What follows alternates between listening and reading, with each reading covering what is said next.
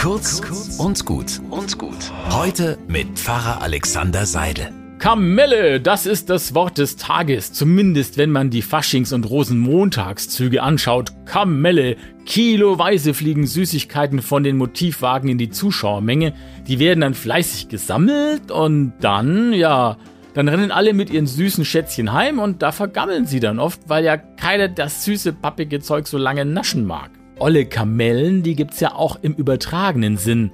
Die Geschichte von der alten Feindschaft mit der Nachbarin Sophie, das unmögliche Verhalten von Onkel Robert damals bei Julias Konfirmation oder die Pelzjacke, die sich die Schwester aus dem Schrank der verstorbenen Oma geholt hat, ohne die anderen Verwandten zu fragen, das sind oft so olle Kamellen. Die liegen da rum, belasten es miteinander, keiner hat was davon. Es wäre mal Zeit, die zu entsorgen, zu vergeben und zu vergessen.